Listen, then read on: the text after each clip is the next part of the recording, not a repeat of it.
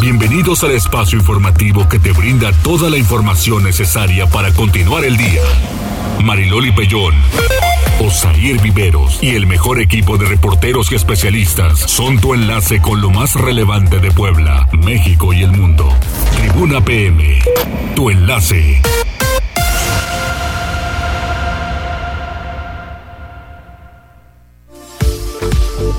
Hola, ¿qué tal? Muy buenas tardes. Un placer saludarles en este jueves. Hay información importante para todos ustedes, mucho, mucho que comentar. Llega el final de los ayuntamientos en el estado de Puebla. Mañana rendirán protesta, no tomarán, a ellos les tomarán protesta. Rendirán protesta a los diferentes presidentes y presidentas municipales que van a estar al frente de los 217 municipios del estado de Puebla. Y antes que nada, saludo con mucho gusto a Zair Viveros. ¿Cómo te vas a ir? Hola Mariloli, muy buenas tardes a ti, a nuestros amigos del auditorio. Pues sí, la verdad es que ha estado bastante movido el día porque precisamente mañana pues están acabando las, eh, las administraciones municipales, algunas de ellas incluso van a cambiar desde el primer minuto de este viernes, o sea, la noche de hoy. Como se tiene que hacer, ¿no? Al final de sí, digo, la ceremonia eh, se tienen previstas para el día de mañana, pero por ejemplo en las cuestiones de seguridad, pues será desde el primer minuto de este viernes, pero en el caso de Atlixco, por ejemplo, la ceremonia no va a ser mañana en el día, sino desde hoy, desde hoy en la noche. Entonces, está, está movido el asunto, pero vamos a estar muy pendientes de eso y obviamente se van a estar informando a través de Tribuna Noticias. Exactamente. Tenemos vías de comunicación. Así es, se pueden comunicar con nosotros al número en cabina 242-1312, el número de WhatsApp 2223903810. En redes sociales, en Twitter nos puede encontrar en las cuentas de arroba noticias tribuna, arroba mariloli y arroba viveros-tribuna. Y también ya estamos transmitiendo a través de Facebook Live en las páginas de Tribuna Noticias, Tribuna Vigila, Código Rojo y La Magnífica. Póngase en contacto con nosotros. Exactamente, vamos a las tendencias rápidamente. Tribuna PM. Adelante Arturo. Hola Mariloli Osair, buena tarde. Hola amigo. Pues comenzamos estas, eh, esta sección de tendencias con eh, algunas de las cosas que han sucedido esta mañana y algunas de las cosas destacadas que han pasado, bueno, fue el anuncio del grupo británico Coldplay, quien anunció que, que regresa a nuestro país eh, el próximo año. Las fechas serán el 25 de marzo en el Estadio BBVA en Monterrey, el 29 de marzo en el Estadio Acron en Guadalajara y finalmente se presentarán el 3 de abril en el Foro Sol de la Ciudad de México. Bueno, para todos los fans de, la banda que también está próxima a sacar su, su nuevo disco, bueno, pues la la venta de boletos comienza la próxima semana para que estén atentos. Y bueno, cambiando totalmente de tema y yéndonos a algunas tendencias políticas que se han registrado, se ha dado a conocer que el ex titular de la Secretaria de Desarrollo Social de la sede Sol, eh, Rosario Robles, obtuvo un amparo contra la prisión preventiva que se dictó en su contra en junio pasado, por lo que, bueno, pues podría seguir su proceso en libertad. Aún están a la espera de ver qué es lo que se va a resolver sobre este tema y hay que recordar que bueno eh, Rosario Robles fue recluida por el caso de la estafa maestra y está acusada de un ejercicio indebido del servicio público que habrían ocasionado daños al erario público federal por más de 5 mil millones de pesos. Y bueno, continuando con ese tema, pero con ya no con 5 mil millones de pesos, sino con 3 mil millones de pesos, vamos con Inés Gómez Montt, quien, bueno, pues esta mañana publicó un comunicado a través de su cuenta de Instagram en el cual, eh, bueno, pues acusa que ella y su esposo están siendo perseguidos por alguna razón que desconocen. Destaca que eh, ahora las autoridades están solicitando órdenes de aprehensión en su contra por asuntos fiscales por los cuales ya tenía acuerdos conclusivos con el SAT y Prodecon también está acusando que algunas autoridades, dice que no sabe cuáles, bueno, pues están mintiendo a la prensa y al público diciendo que existía un orden de aprehensión en su contra cuando no existía. Entonces, bueno, también aquí en este asunto habrá que ver qué es lo que se va a resolver, si en este caso las autoridades emitirán alguna postura y también lo que, bueno, destacaba Inés Gómez Montt en su en este posteo en Instagram es que, eh, bueno, tiene fe en que la verdad seguirá saliendo a la luz, que su inocencia quedará demostrada y que repite y sostiene que es inocente y todo este asunto se trata de una injusticia. Muy bien. Y bueno, hasta aquí las tendencias. Gracias Arturo. Que tengan excelente tarde. Tribuna PM. Y tenemos más información en las calles. Hay que conducir con mucha precaución. Mire hace unos momentos y ojalá que ya le den la atención necesaria. A quien le toca, no sé, ni la verdad tampoco me importa pero atiendan el periférico ecológico. La barrera de contención está totalmente desprendida en Camellón Central y en las laterales. Urge que lo atiendan. Y el asunto del alumbrado público. No hay luz en el periférico. Entonces, por favor, atiéndanlo. Es una vía de comunicación espectacularmente maravillosa, pero con sus enormes defectos para que se puedan generar accidentes. Y además de la eh, pues gran velocidad que llevan muchos de los automovilistas, no solo de Puebla, eh, bueno, experimentan muchos de ellos que no tienen placa de Puebla, el que van a alta velocidad, ¿por qué? Pues porque a ellos no les aplica la fotomulta. Vamos con Uciel López, adelante Uciel desde la DERI. Hola, muy buena tarde. Los saludo con mucho gusto y a todo el amable auditorio de Tribuna PM. Desde las instalaciones de la Secretaría de Seguridad Ciudadana compartimos el reporte vial en este jueves. Encontrarán tránsito fluido en la avenida de la Reforma desde Boulevard Norte hasta Boulevard Esteban de Antoniano y sobre la avenida 15 de Mayo entre la Gran Avenida y Boulevard San Felipe. Además, hay buen avance sobre la 16 de septiembre desde la Avenida de las Margaritas hasta la 105 Poniente. Por otra parte, tomen sus precauciones, amigos, ya que se presenta carga vial en prolongación de la 14 Sur entre la 97 Oriente y Boulevard Municipio Libre y sobre la 17 Sur desde la 27 Poniente hasta la 19 Poniente. Además, hay carga vehicular sobre Boulevard Norte entre la 11 Norte y Boulevard Carmen Cerdán. Amigos del auditorio, hasta aquí el reporte vial y no olviden mantenerse informados a través de nuestras cuentas oficiales en Facebook, Twitter e Instagram. A todos nuestros amigos de Tribuna PM que tengan una excelente tarde. Muchísimas gracias, Uciel. Seguimos pendientes, buena tarde. Hasta luego.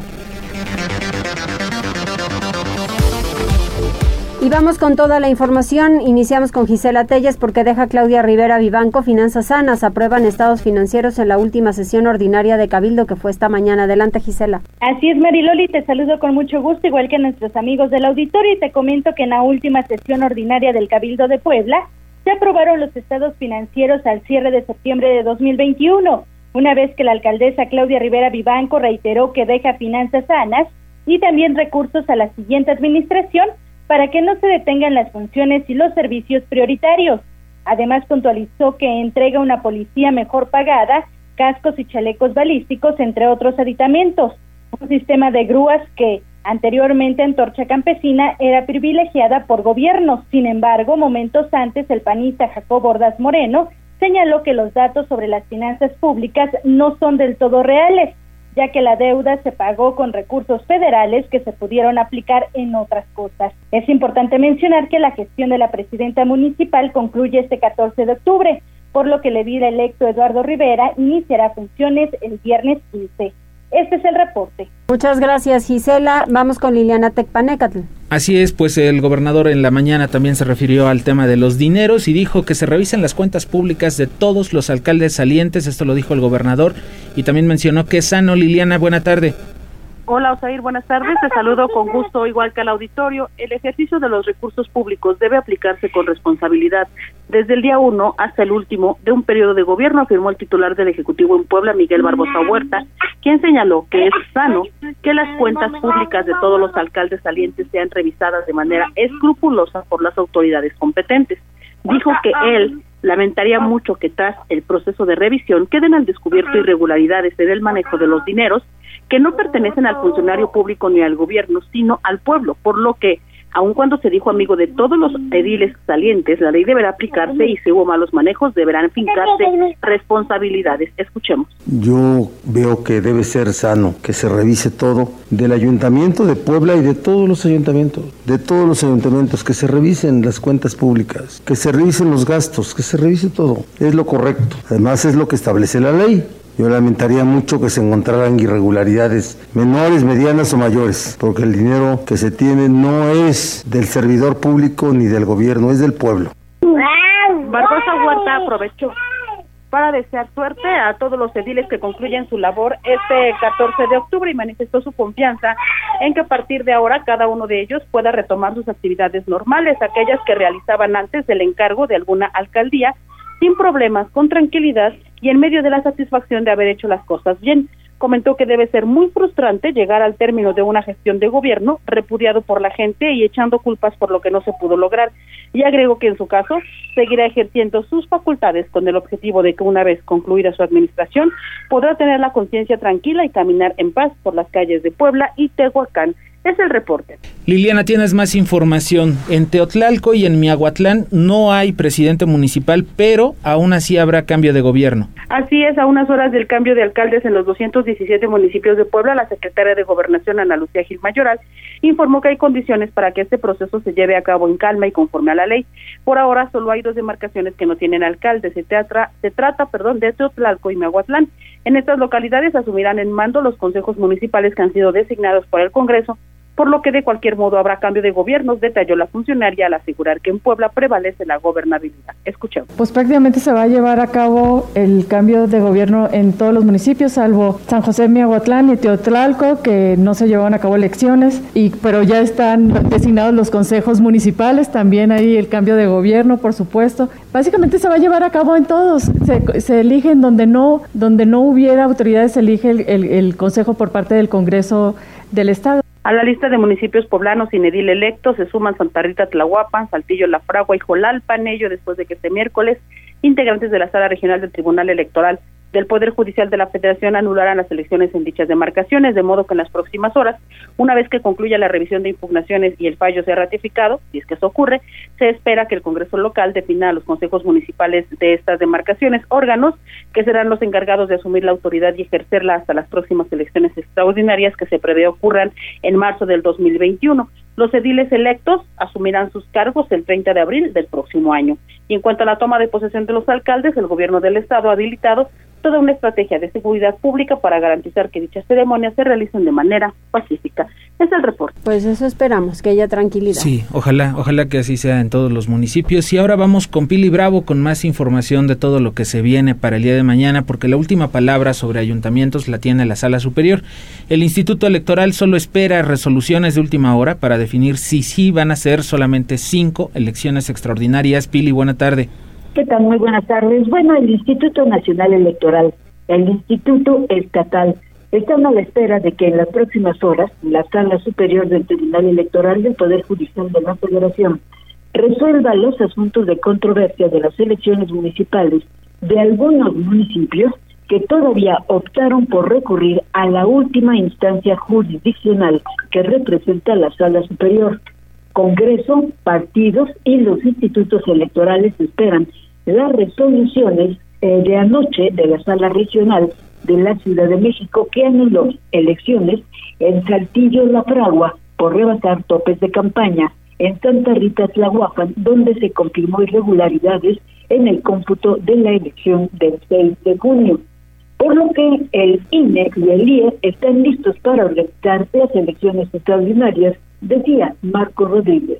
Con el presidente de la Junta de Gobierno y Concertación Política del Congreso del Estado, con la presidenta de la Comisión de Gobernación y puntos con el presidente de la Junta de Gobierno y Concertación Política del Congreso del Estado, con la presidenta de la Comisión de Gobernación y puntos constitucionales, con funcionarios de la Dirección General de Gobierno del Estado, el presidente del IE y su servidor para ir analizando algunas fechas. En Puebla tenemos la certeza de que habrá elecciones extraordinarias, al menos en dos municipios donde no hubo eh, ordinarias, en San José, Miahuatlán y en Teotlalco a reserva de lo que determinen las autoridades jurisdiccionales en este Y bueno, pues este, esta resolución se espera, pues te repito, en las próximas horas. El INE y el Instituto Local están listos para organizar las elecciones extraordinarias en los cinco municipios, Teotlalco eh, y San José Miahuatlán, donde ya se nombraron los consejos municipales anoche. Pero todavía faltan Jolalpan, Saltillo La Fragua y Santa Rita Tlahuapan, donde seguramente esta tarde en el Congreso pues llegará a conocer la constitución de estos consejos municipales y si hubiese una nueva resolución de la sala superior, entonces pues se tendría que aumentar. Hasta aquí el reporte. Muchas gracias, muchas gracias Pili. Y fíjate Mariloli que en temas de seguridad vamos con Daniel Jacome porque a través de redes sociales un drag queen, eh, bueno pues de, denunció discriminación por parte de un chofer de Didi, pero la empresa ya respondió. A través de redes sociales, Oslo, drag queen poblana, denunció haber sido víctima de discriminación por parte de un chofer de la plataforma de taxis ejecutivos Didi. De acuerdo con la víctima, el conductor de la unidad que se le asignó, de nombre Alfredo, la saludó a ella y a un amigo y en tanto la vio caracterizada como drag queen, no esperó a que ingresara sus pertenencias a la cajuela y se fue. Por lo anterior, Oslo presentó una queja en la plataforma y denunció los lamentables hechos a través de sus redes sociales, donde exigió mayor sensibilidad y tolerancia por parte de los conductores, quienes han manifestado conductas hostiles hacia miembros de la comunidad LGBT. Oigan, gobiernense. No sean pelados. Sí, claro, y es respeto nada más para las personas, pero fíjate que después de esta denuncia que hizo esta drag queen, bueno, pues eh, se comunicó Didi precisamente aquí a Tribuna Noticias para reclamar por la nota, bueno, no reclamar, sino para dar, Dar su, su postura derecho de réplica. sobre la nota, pero dio a conocer que ya suspendieron al, al conductor. Pues sí, como tenía que ser. Tras una denuncia a través de redes sociales por parte de Oslo, drag queen poblana, quien se vio afectada por el conductor de un taxi ejecutivo Didi, la empresa emitió un comunicado al respecto. De acuerdo con la plataforma, Alfredo, chofer señalado por Oslo Queen como discriminatorio por ser de la comunidad LGBT, fue suspendido debido a la conducta manifestada contra ella. Asimismo, la empresa indicó que sus socios tienen que elaborar en el marco de respeto a todas las personas, independientemente de sus preferencias, vestimenta u otros aspectos sociales, rechazando así cualquier forma de discriminación. Cabe recordar que la parte afectada indicó que Alfredo le negó el servicio luego de observar que estaba caracterizada como drag queen, a la vez que pidió respeto y tolerancia para los miembros de la comunidad LGBT. Ahí lo tienes, son las 14 horas con 19 minutos y en la transmisión de redes sociales ya se comunicó con nosotros John Sanz. Dice hola Mariloli Osair, saludos, que tengan muy buenas y excelentes tardes. Tarde de jueves. Muy bien. Dice, disculpen, en Amozoc llevamos más de tres meses sin que echen agua en la mayoría del municipio y el presidente solo sigue apoyando a gente que es parte de su ¡Qué secta. horror! Dice, ya hace mucha falta líquido vital y bueno, el presidente Mario de la Rosa no, eh, no más, no da apoyo más que para los de su secta y vayan a su fraccionamiento. Hasta fuente tienen. Esa fuente sí para que vean, eh, para que se vea bonita, sí tiene agua. Dice, él prometió para, eh, y el agua que prometió para el pueblo el día eh, durante la campaña. Dice, eso no pasaría como los gobiernos pasados y sería diferente. Dice, si sí es diferente, ¿por qué solo apoya a su gente y como siempre solo a sus familiares? Es una pena porque además eh, No María de la Rosa diferentes. pues va, va a salir eh, el día de hoy, pero mañana vuelve a, mañana vuelve a rendir protesta, entonces... Qué eh, vergüenza, se a ver se si ya mejora, ¿no? Ojalá que haya aprendido algo. Vamos a hacer una pausa, regresamos.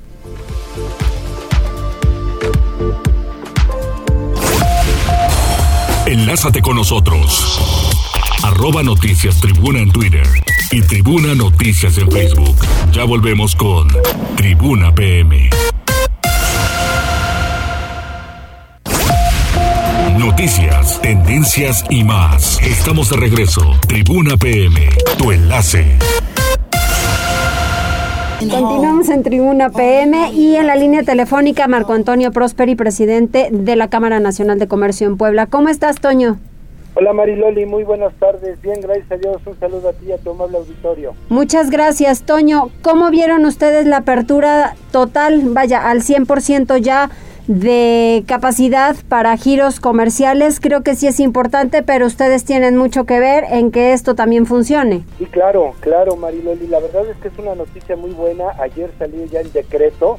La noticia le había dado el gobernador el, el martes y ayer miércoles ya salió, digamos, oficialmente, eh, digamos, la apertura o al 100% en cuanto a las actividades y al horario y por supuesto el aforo, que es lo que nos estaba eh, pues eh, lastimando más por decirlo así.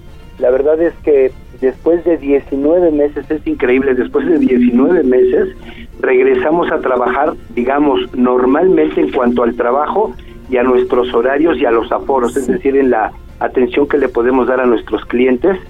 Y el Mariloli es muy importante de verdad hacer hincapié que esto no ha terminado, que el tema de contagios y el tema de salud sigue vigente y sigue latente, el tema de contagiarse, incluso eh, morir por el tema del COVID. Así es que muy contentos por el tema económico que ya vamos a poder trabajar eh, de miras al cierre de este año que prácticamente faltan dos meses y medio para que terminemos este tan complicado 2021 con mucha esperanza de que será un cierre de año bueno en términos eh, o viendo lo que hemos pasado los últimos 19 meses. Y te digo, recalcar el tema de que debemos ser muy responsables porque debemos seguir con el tema del cubrebocas obligatorio, los protocolos de lavado de manos, la sana distancia y sobre todo cada uno de nosotros de nosotros ser lo, lo bastante responsable o sumamente responsables para evitar eh, para verdaderamente evitar lugares donde haya mucha movilidad y donde evitar aglomeraciones en lo que sea posible. Yo creo que aquí ya es un tema de personal de responsabilidad de, seguir con los protocolos y en la medida que seamos responsables en seguir con estos eh, temas y con el tema de la vacuna, que digamos ese sería el, otro, cerrar la pinza, el otro tema de que eh, pedirle al gobierno federal que mande las vacunas necesarias para que termine el proceso de vacunación para los poblanos y así de verdad mandar, digamos, al mínimo el tema del contagio o la probabilidad, minimizarla lo más posible. Fíjate que desde luego es importante el que todos tengamos conciencia. No necesitamos nanas que nos tengan que estar prohibiendo las cosas. Creo que ya fue suficiente el tiempo para que aprendamos cuáles son las medidas preventivas. La gente sí se sigue contagiando, tú y yo conocemos a muchísima gente quienes tienen COVID, les ha dado COVID y creo que no queremos que, que, haya más personas contagiadas y mucho menos que lleguen al hospital, pero todavía peor que pierdan la vida. Entonces debemos estar conscientes, todos los trabajadores, y creo que para eso ustedes están haciendo una buena labor, Canaco, Canacope, Coparmex, Canirac, todos los de las cámaras, para que sus trabajadores, si van entrando a algún establecimiento, alguna persona que no tenga la mascarilla, el cubreboca, no la dejen ingresar. Así es, es, correcto, Marilolis. Y nosotros hemos, la verdad es que hemos sido muy responsables, muy, muy responsables estos 19 meses. Es increíble y hemos, nos hemos, acatado a todos estos protocolos. Eh, comentarte que de estos 19 meses, recordar que casi estuvimos seis, casi seis meses cerrados todo lo que fue la economía eh, y la actividad no esencial. Así es que te digo, vemos con mucha eh, esperanza estos dos meses y medio que faltan para que termine el año. Vienen tres temporadas, digamos, fuertes, que es la, la temporada a principios de mes de noviembre de Todos Santos y los Fieles Difuntos. Luego, eh, dentro de un mes exactamente, ya estaremos inmersos en lo que será el buen fin del 10 al 16 de noviembre y finalmente el último mes de diciembre pues ya la temporada fuerte prácticamente para todo nuestro sector comercio servicios y turismo. Y aprovechar este esta temporada seguramente generaremos y, eh, generaremos empleos eh, eh, tanto permanentes como temporales para la para esta temporada de fin de año. Así es que te digo con mucha esperanza de que la actividad económica en Puebla se reactive se reanime y podamos dar y terminar el año un poquito más tranquilos, ¿no? Y cerrar finalmente bien este 2021. ¿Cómo estás, Marco Antonio? Buenas tardes. Te saluda Osair Viveros. Yo te, yo te quería preguntar, en este caso, por ejemplo, ¿cuáles son las expectativas que tienen ustedes? Digo, al final veníamos de decretos ya desde el año pasado que los restringían en ciertas actividades, en el horario, en el aforo, y con base en eso ustedes decían de pronto, bueno, pues nos podremos recuperar en X tiempo. Ahorita ya con esta apertura eh, al 100%, digo, considerando que a lo mejor hay algunas personas que todavía están pues temerosas, ¿no? De, volver a la normalidad que, que más o menos teníamos en 2019, hace dos años, ¿ustedes qué expectativa tienen sobre, sobre la recuperación? Sí, mira, eh, sin duda, sin duda, eh, eh, comparando, digamos, el 20 con el 21, nosotros pensamos que vamos a cerrar el año mucho mejor, mucho mejor que el año pasado, 2020. Y con respecto al 2019, yo creo que difícilmente llegaremos a las ventas que teníamos en la, en, digamos, en el cierre del 2019. Nos quedaremos bajos. Eh, yo tenemos nosotros un dato que creo que es importante. Nosotros calculamos que en el sector, hablando del área metropolitana aquí en Puebla, que digamos es la más fuerte, más fuerte de todo el área metropolitana, en estos tres meses, entre empleos eh, fijos y empleos de temporada por el fin de año, pensamos que se generarán alrededor de 25 mil nuevos empleos, que esos son números muy importantes para la reactivación económica. Imagínate, 25 mil este, ingresos que se dan eh, para personas que ya están trabajando, o sea, entre eh, sueldos y, aguinaldos, que es también importante, Entonces, este, por eso te digo que estamos eh, con, con, mucho ánimo de este eh, cierre de fin de año y sin olvidar, como mencionábamos al principio, que necesitamos seguir siendo muy responsables con el tema de los cuidados de nuestra salud. Cada quien debe de ser responsable, hacerse responsable, eh, seguirse cuidando, evitar aglomeraciones y privilegiar la, la, sana distancia, que creo que por ahí está el secreto. Sí, por supuesto, porque además también fue claro el gobernador el día de ayer, ¿no? Dijo, tantito cambia la curva de contagios y otra vez empezamos a aumentar y, y hay cierres. Al cierre. Así es. Oye, Toño, a mí me gustaría también platicar, pues viendo un poco el futuro, ¿no? Ustedes supongo tuvieron alguna reunión con Eduardo Rivera y hablaron sobre el tema del ambulantaje. Tú que todos los días lo vives y lo padeces en el centro histórico, las calles que también que quedaron muy mal pavimentadas, esto de quitar los adoquines, de no colocarlos y que los comerciantes antes las bajas que tuvieron considerables eh, económicamente hablando y también pues el paso de una calle normal que creo que es la 8 y la 10 eh, hablaron sobre estos asuntos y poderlos reactivar de inmediato sí mira la verdad es que en estos cuatro meses que eh, a partir digamos de que Eduardo recibió su constancia de, de, mayoría y fue ya, digamos, el candidato oficial para presidente municipal que mañana toma posesión.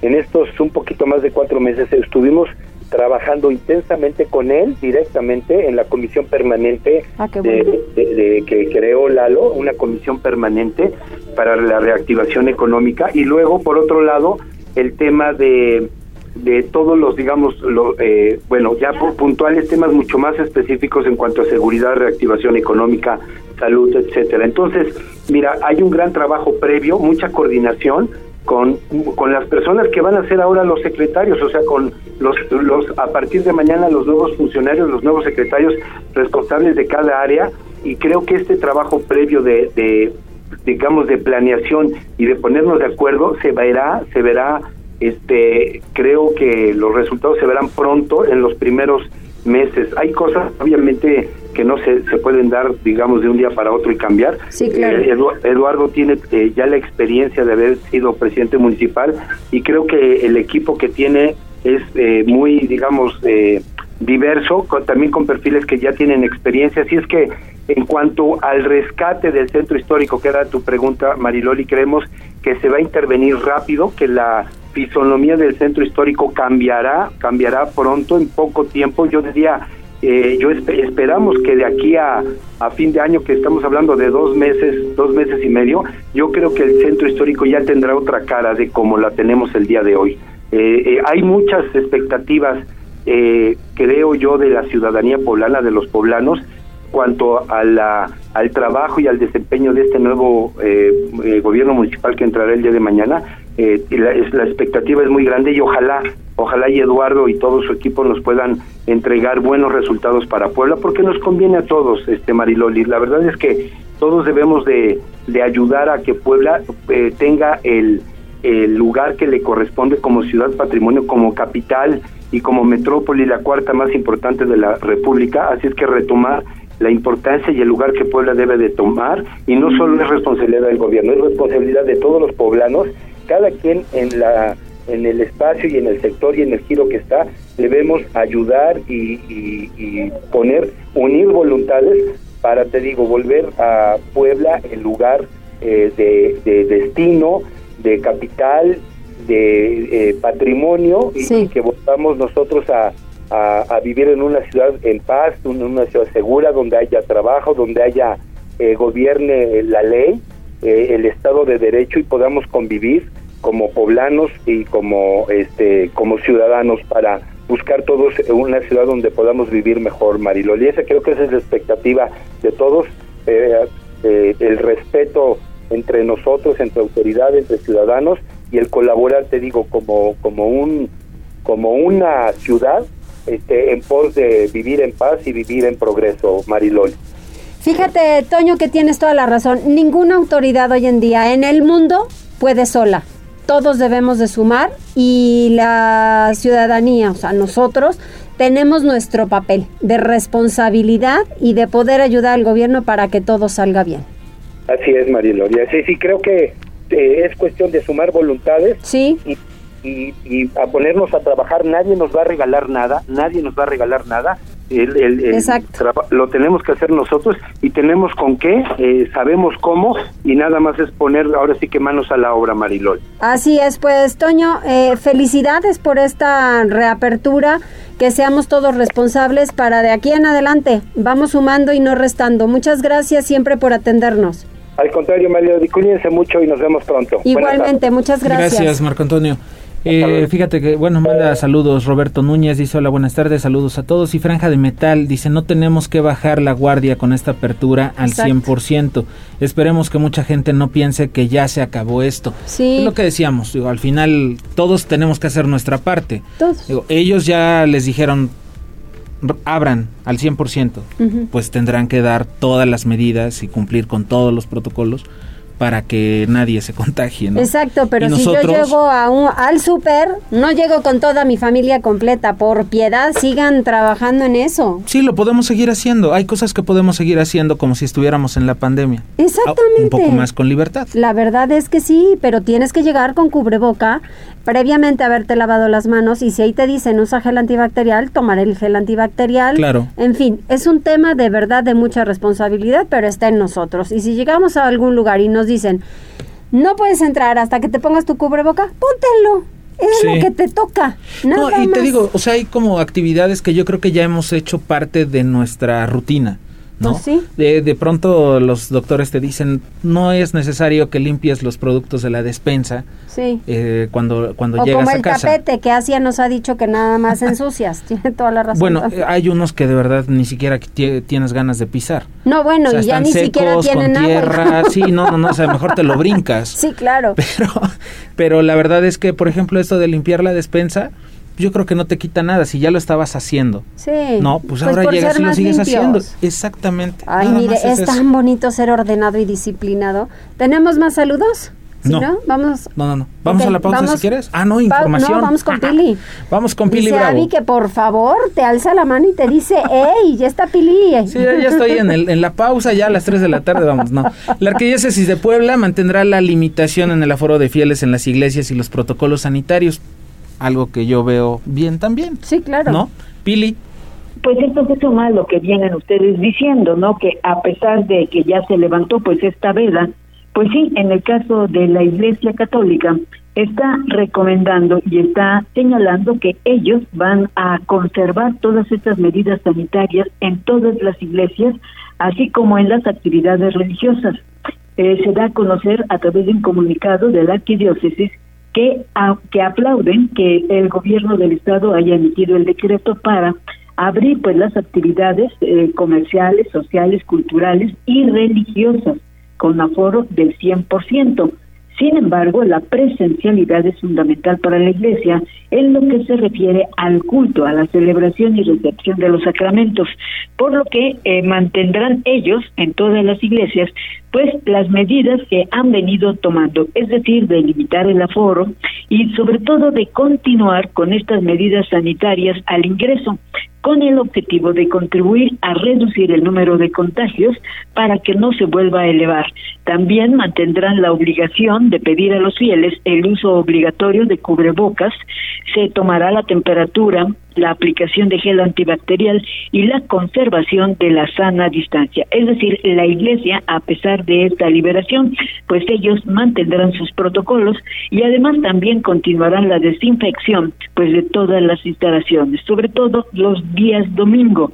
Las medidas se guardarán eh, pues de igual manera a otras actividades pastorales o de culto o en las fiestas patronales también pues mantendrán vigilancia. Es el reporte de lo que dice la Iglesia Católica. Muchas gracias, Billy. Bueno, pues la verdad es que aplaudible, ¿no? La decisión que está tomando la iglesia, porque si bien ya van a tener, por ejemplo, las fiestas patronales, ahora Sí. se van a poder llevar a cabo, pues están manteniendo todavía algunas de las cosas que había en los otros decretos Claro. para, eh, pues, contribuir que está bien. a que no suban los contagios. Vamos a cambiar de tema con Liliana Tecpanecatl porque el gobierno estatal analiza en qué municipios deberá hacerse cargo de la seguridad pública. Adelante, Lili. Gracias, Usair. El gobernador Miguel Barbosa Huerta informó este jueves que sostendrá una reunión de trabajo con integrantes de la Secretaría de Seguridad Pública para definir en qué municipios será necesario que el Estado asuma el control de los mandos policíacos aprovechando el cambio de estafeta en los gobiernos municipales. Durante su habitual conferencia de prensa matutina dijo que ha estado en pláticas con los alcaldes electos y comentó que al final, en el caso de los municipios en donde se considere necesaria la intervención del gobierno estatal, la decisión será de ellos, de los ediles, ya que su intención no es atentar contra la autonomía municipal, sino mejorar la estrategia estatal de seguridad. Escuchemos. Yo lo que digo es que he estado en contacto con los electos, electas, y, vamos bien, pero ellos designan. Sí, tenemos varios municipios en donde el planteamiento es que se haga cargo el, el, Estado de su seguridad pública y ahorita terminando tengo una reunión con Seguridad Pública del Estado para ese fin, para ese fin. Nosotros tenemos que hacer coordinaciones regionales. En cuanto a los alcaldes de la zona conurbada, el gobernador dijo que también se han realizado una serie de pláticas encaminadas a mejorar la seguridad de estos municipios y conseguir una coordinación metropolitana eficiente. Reiteró que los secretarios de seguridad serán designados por los ediles y que él no tendrá ninguna intervención al respecto. El reporte. Pues Muchas gracias, Liliana. Y vamos con Daniel Jacome rápidamente porque Eric, un joven de 27 años, fue detenido ayer por la tarde por parte de elementos de la Policía Municipal como probable responsable de robo a transeúnte, lesiones y delitos contra la salud. Atacó a una chica en un puente peatonal, Mariloli, y con una botella rota le causó una lesión en el cuello. No, no tiene cota. Vamos a escuchar. Elementos de la Policía Municipal detuvieron en inmediaciones de la colonia Los Pinos a Eric, de 27 años de edad, por presunto asalto con violencia y posesión de droga. De acuerdo con la afectada, esta transitaba a pie sobre el Parque Industrial Puebla 2000 y al llegar a la altura del puente conocido como 24 horas, fue interceptada por un hombre armado, quien la desapoderó de una mochila, un teléfono celular y la lesionó en el cuello con una botella rota de vidrio. Por lo anterior, se inició la búsqueda del posible asaltante, misma que culminó exitosamente en inmediaciones de la colonia Los Pinos sobre la calzada Ignacio Zaragoza. Durante la entrevista, los efectivos hallaron entre las pertenencias del varón una bolsa de plástico con marihuana, por lo que fue detenido y presentado ante la autoridad judicial. Por su parte, la víctima fue atendida por paramédicos del SUMA, quienes la trasladaron al Hospital de Traumatología y Ortopedia de la Secretaría de Salud. Qué poca vergüenza este tipo, Eric. Bueno, qué bueno que ya está detenido. Vamos a hacer una pausa. Y volvemos.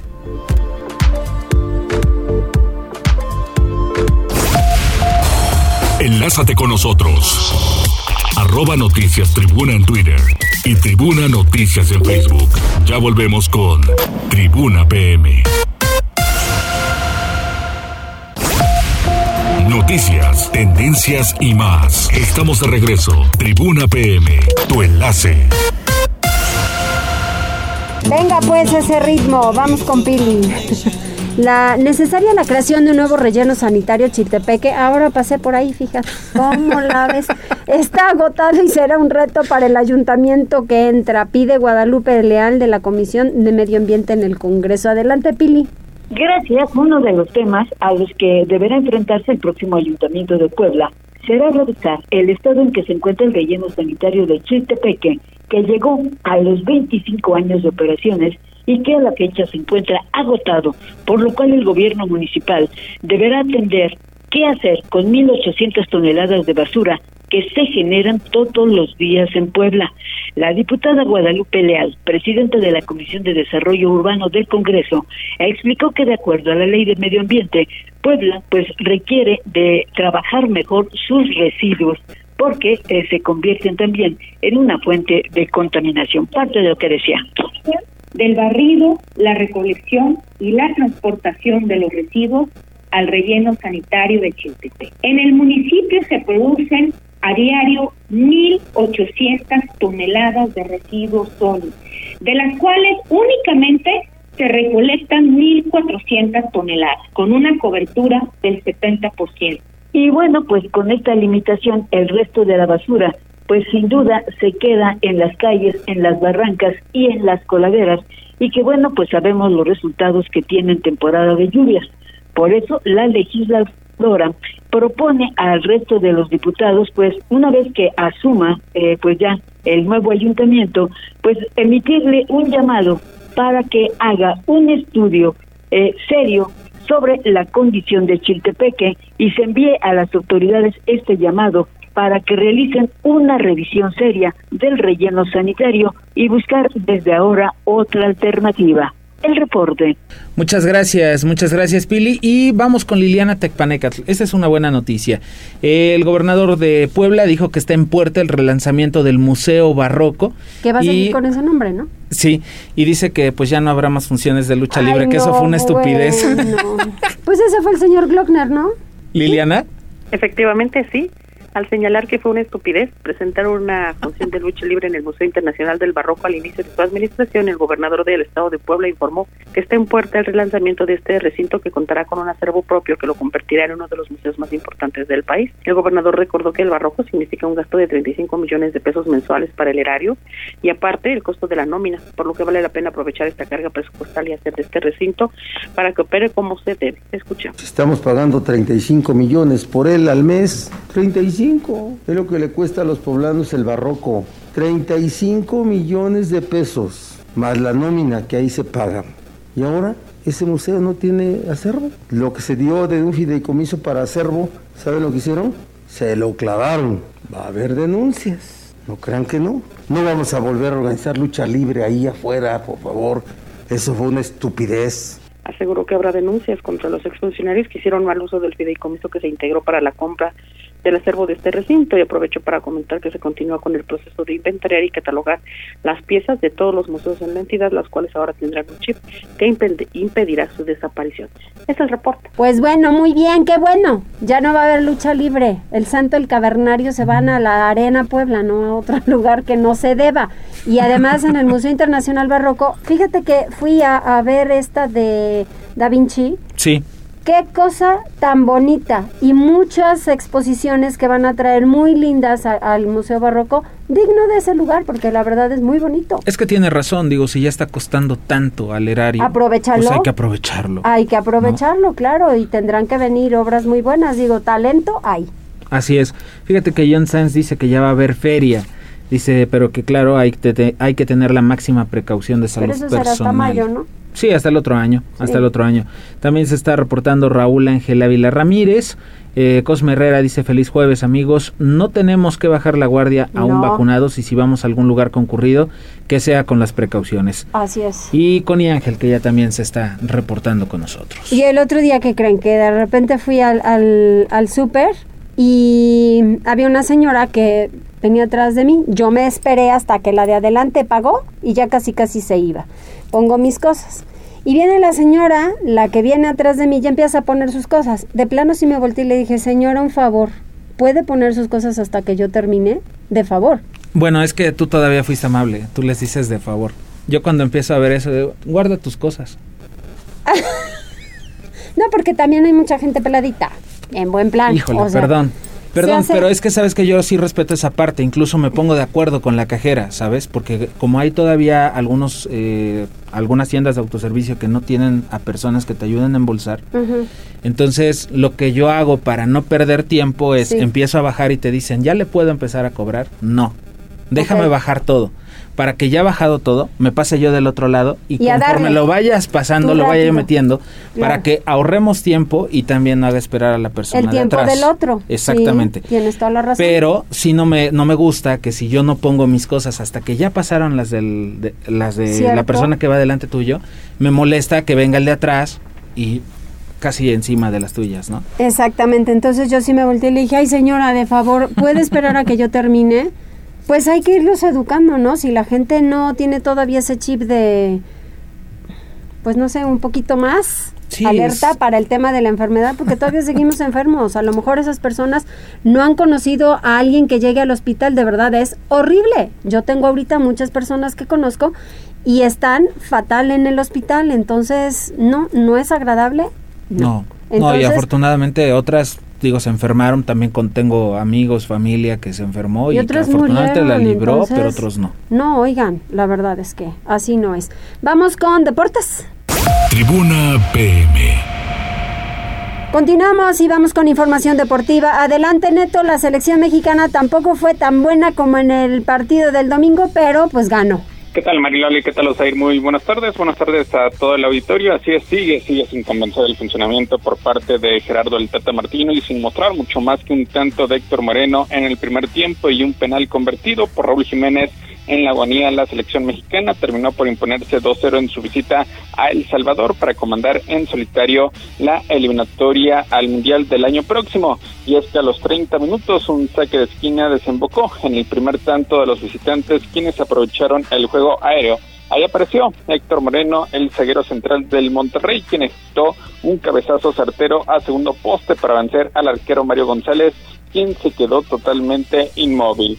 Ya recién iniciado el segundo tiempo, la selección salvadoreña parece explicar todavía más su situación por la expulsión de Mario Jacobo, quien cortó un avance de Rogelio Funes Mori que revestía peligro de gol. Paradójicamente, un tri que había ejercido dominio y que había tenido algunas buenas aproximaciones en el Cuscatlán, pues desmejoró ostensiblemente con la superioridad numérica cancelada tras un golpe propinado por Néstor Araujo, quien se llevó la segunda tarjeta amarilla apenas a los 67 minutos, pero en los descuentos Jiménez recibió una falta dentro del área el propio delantero del Wolverhampton de Inglaterra se hizo justicia al convertir el penal para ampliar la diferencia y así los dirigidos por el argentino Martino llegaron a 14 puntos y lideran el rumbo definitivo ah, del octagonal a Qatar con tres unidades de ventaja respecto a los Estados Unidos. El Salvador, por su parte, no levanta cabeza, una de las peores selecciones que enfrentó ayer a la mexicana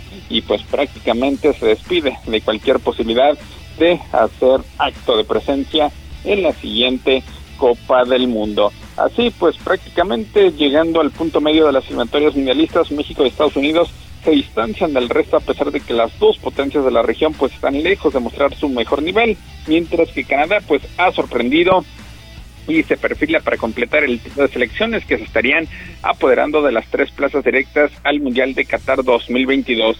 La incógnita es quién se estarán haciendo del cuarto lugar para disputar un repechaje intercontinental. Esa es la tabla de salvación todavía para Panamá, Costa Rica, El Salvador y Jamaica, todas selecciones con muchísimas limitaciones y que todavía faltan ocho partidos en el calendario y la próxima fecha en noviembre pues incluye un desafío de alta exigencia para México y es que el conjunto dirigido por Gerardo Martino pues estará visitando a Estados Unidos y Canadá. Y es que tanto que se hablaba del ambiente hostil allá en Cuscatlán pero México pues terminó encontrando muy poca resistencia.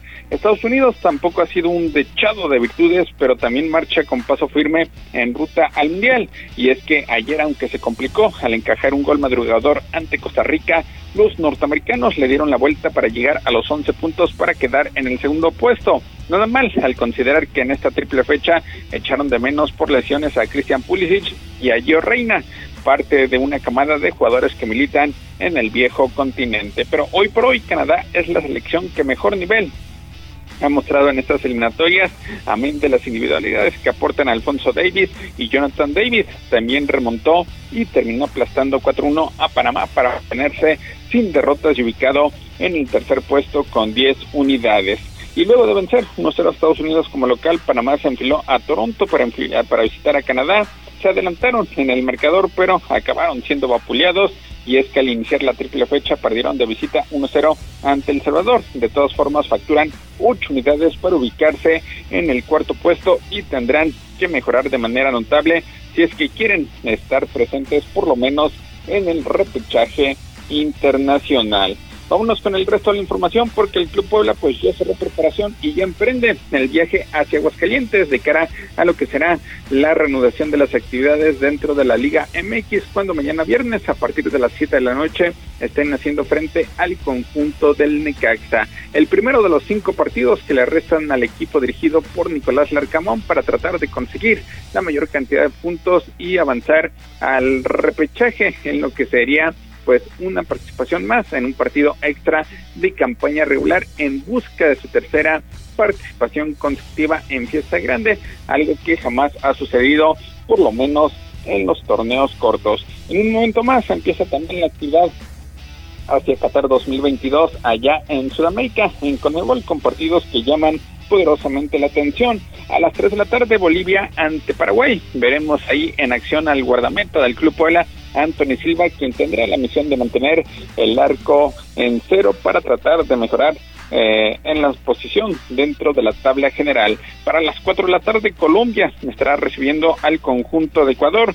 6 de la tarde con 30 minutos, Argentina ante Perú para las 7 de la noche Chile contra Venezuela y finalmente a las 7 de la noche con 30 minutos Brasil que buscará seguir en el primer lugar de este capítulo hacia Sudamérica estará haciendo los honores al conjunto de Uruguay. También este día habrá actividad de béisbol, quinto y decisivo juego en San Francisco. Los gigantes que tienen o tuvieron el mejor récord de campaña regular con 107 victorias estarán recibiendo a los Dodgers de Los Ángeles que originalmente habían programado al mexicano Julio Urias, pero de última hora pues deciden, deciden ponerlo en situación de relevo. Veremos si eso le funciona al manager del conjunto angelino Dave Roberts. Y también esta noche habrá NFL con el inicio de la semana 6 del campeonato regular, cuando los bucaneros de Tampa Bay, comandados por Tom Brady, estén visitando a las Águilas de Filadelfia. Meriloli, Osair, hasta aquí lo más relevante en materia deportiva. Muchas gracias, Neto.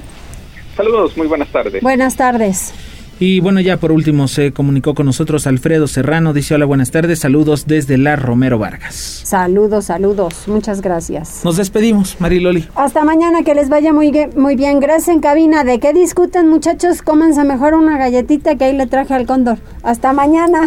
Hasta mañana, provecho.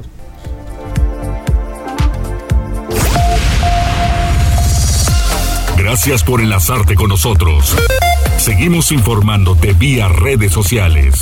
Arroba Noticias Tribuna y Tribuna Noticias en Facebook. Tribuna PM es un producto de Tribuna Comunicación. Fuerza en medios.